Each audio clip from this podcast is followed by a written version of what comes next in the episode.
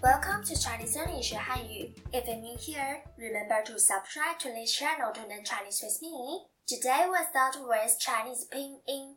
You may be wondering, Pinyin? What is Pinyin? Pinyin is similar to English alphabet.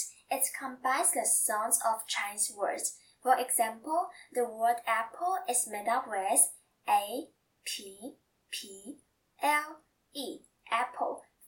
English alphabets in total, while the apple in Chinese we call 苹果. It's made up with p, e, n, g, u, o. 苹果, six Chinese alphabets in total. Let's take another example for you to get a deeper understanding of what I said. The English word cup is made up with C, U, P. Cup, three English alphabets.